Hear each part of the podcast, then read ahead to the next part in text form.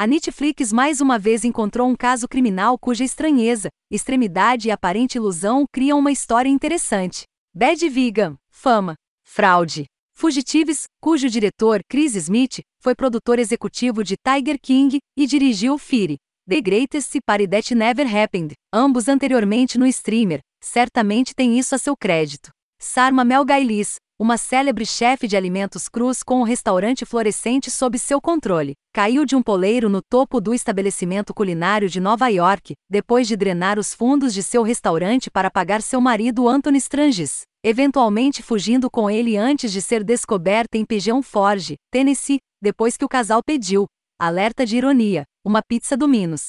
Do enigma do que nos motiva uma narrativa de ascensão e queda para, sim, os prazeres de Schadenfreude, os materiais para um conto fascinante estão aqui.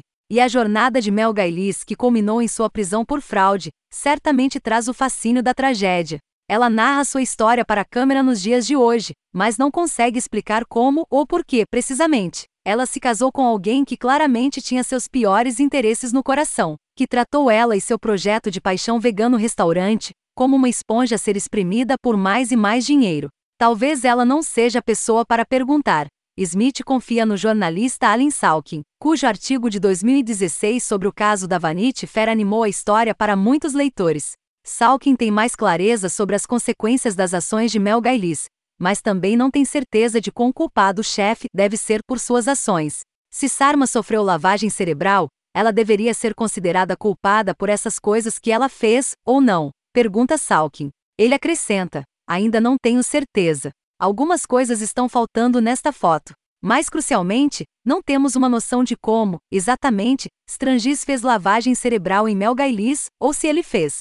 O que ouvimos de sua voz nas gravações é o material do abuso absoluto, e é difícil de ouvir. O que Mel Gailis narra em retrospecto sobre suas promessas de usar poderes sobrenaturais para ajudar ela e seu cachorro a alcançar a imortalidade é uma parte da história que parece exigir a resposta de Stranges, assim como seu relato em transe de suas viagens pelo país. Um Chiron no final do primeiro episódio indica que ele se recusou a participar do documentário, deixando certos fundamentos do caso frustrantemente sem resposta. Sua ausência cria uma espécie de confusão, que é exacerbada pela falta de visão real do Bad Vegan sobre o meio em que Mel Gailis nadava. O título e o enquadramento parecem sugerir que, como líder do movimento de alimentos crus, Mel Gailis pode ser singularmente suscetível à influência. Efeitos visuais cósmicos, como ouvimos a voz gravada de Strangis do passado, empurram o ponto.